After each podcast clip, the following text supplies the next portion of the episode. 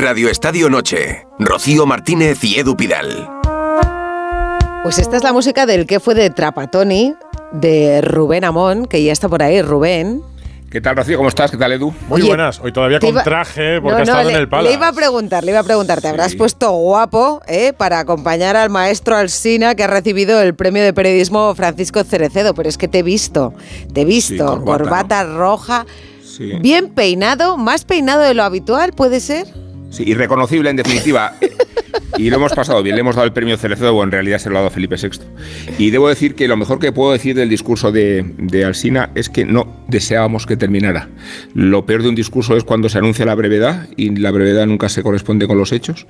Y Alsina ha hecho un discurso de una creatividad, de un ingenio, de una ironía, de un sarcasmo, que daba pena que terminara. Eh, de verdad, ¿eh? ha sido escuchado con muchísima expectación y como Alsina domina el fondo y la forma, como sabemos que lo hace, lo único que podemos decir entre las ausencias, la de Lewis Hamilton, que es el piloto favorito de Alsina y la única referencia deportiva que se conoce en su historial, porque menos mal que Alsina no se ha dedicado al periodismo deportivo, nos hubiera echado a todos también, pero, pero ni, ni, ni media de, de deportes. Le iremos introduciendo poco a poco al deporte. Mañana os escucharemos a los dos en más de uno celebrarlo juntos. de la labor insustituible del periodista ante la inteligencia artificial, Sí. ¿eh? Cuidado, Sí. cuidadito con eso. Es Cuco Cerecedo, que era un gran periodista, Un gran articulista. un gran articulista y de fútbol extraordinario. Eso hay, es. hay unos, hay un libro con artículos suyos de Cuco Cerecedo que son impagables de los años 80.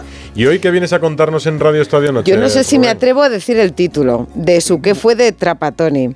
Funeral eh, por igual que se- Ben- Benables. Benables, ahora me vas a corregir. Igual que se pronuncia vegetables y no vegetables, es más adecuado pronunciar venables que no venables. Aunque eh, buena parte del debate español se resolvió llamando a Terry Venables, tal cual se leía, venables. Evocamos al míster aquí y ahora porque ha fallecido a los 80 años y porque su llegada a nuestra competición no solo aportó al Barça la primera liga en una década, la de 1985, sino concedió un aire cosmopolita a la liga. Eh, Quiero decir que Venables era un entrenador de acuerdo, pero también un escritor de novelas negras, cuyo protagonista, el detective James Hassel, parodiaba con educación las artes intuitivas de Philip Marlowe. Llegó a convertirse en una serie de televisión el personaje de Venables, pero no estamos en la cultureta, sino en los funerales de un entrenador disfrutón y hedonista al que le gustaba el vino y también el fútbol táctico. Lo vivió desde dentro, como volante, volante, claro, en el Chelsea y en todas las categorías de la selección inglesa, y lo vivió en el banquillo, como entrenador del equipo nacional y como revulsivo del Barcelona. Es verdad que la conquista de la Liga se resintió de la derrota de la Copa de Europa contra el Esteagua, pero Venables, igual que Robson como Mourinho, utilizaba un mítico intérprete, Graham Turner o Graham Turner,